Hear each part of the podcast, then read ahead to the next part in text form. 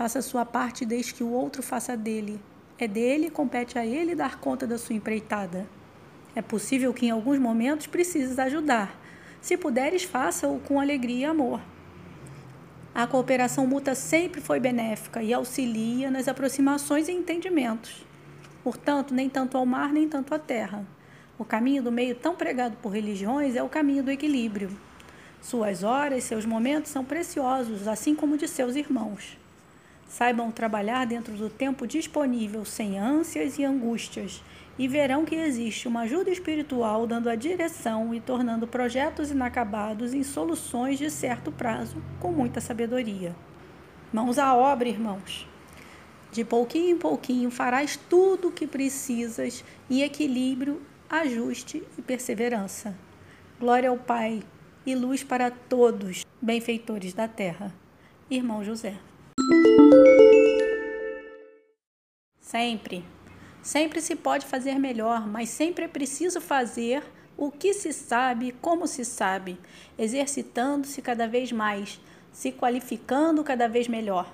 É preciso começar, deixar fluir seus pensamentos e palavras em obras feitas por artesãos das mais variadas condições, rumo ao aprimorar-se.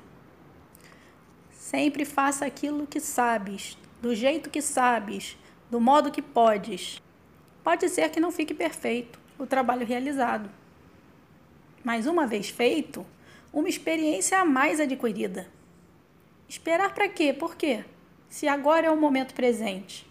Amanhã só o Senhor pode saber. Haja agora. E como puderes, plantes as sementes para o porvir. Assim poderás hoje dar a sua contribuição e ser útil, semeando para o futuro colher frutos da semeadura. Bênçãos a todos. Deus, Jesus esteja sempre ao vosso lado e ajudando a todos aqueles que buscam. Irmão José. Sim, gestos pequenos se tornam grandes quando feitos por amor.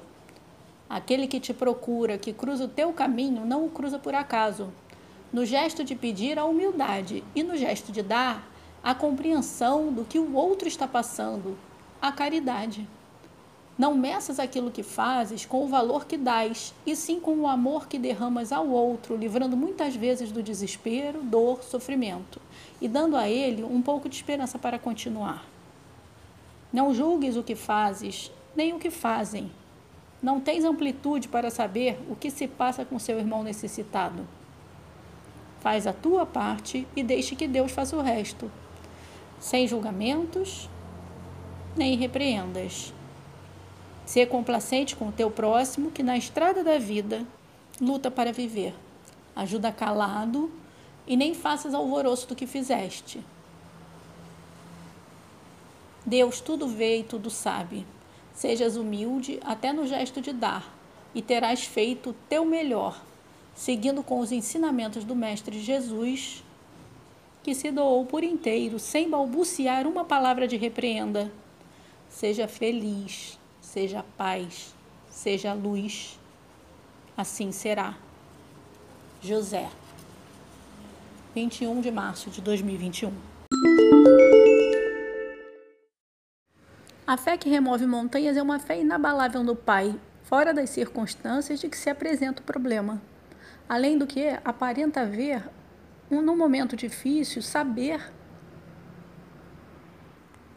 a fé que remove montanhas é uma fé inabalável no Pai, fora das circunstâncias de que se apresenta o problema. Além do que aparenta haver no momento difícil, saber que o Pai Celestial é o Senhor de todas as coisas visíveis e invisíveis. Ele é quem sustenta os mundos, o universo de sua criação. Grandioso és tu, Senhor. Quão pequeninos são aqueles que se imaginam grandes e controladores do mundo habitado por seres de igual tamanho espiritual. Não dá para comparar o amor de Deus com o amor das criaturas viventes. Grandioso é o Senhor no seu amor incondicional e muitas vezes não entendido por seres humanos. Confiar sempre no Pai, apesar das circunstâncias, das aparências. É difícil, irmãos? É, mas não é impossível quando olhamos na magnitude do Senhor. Ele é nosso Pai, Ele é nosso Deus. Ele nos ama e nos quer bem. Cresçamos na fé confiantes naquilo que vivemos. Deus está para nos guardar e nos ensinar grandes coisas. Fé acima de tudo. Cristo é o Salvador nosso. Assim seja. Paz a todos, irmão José.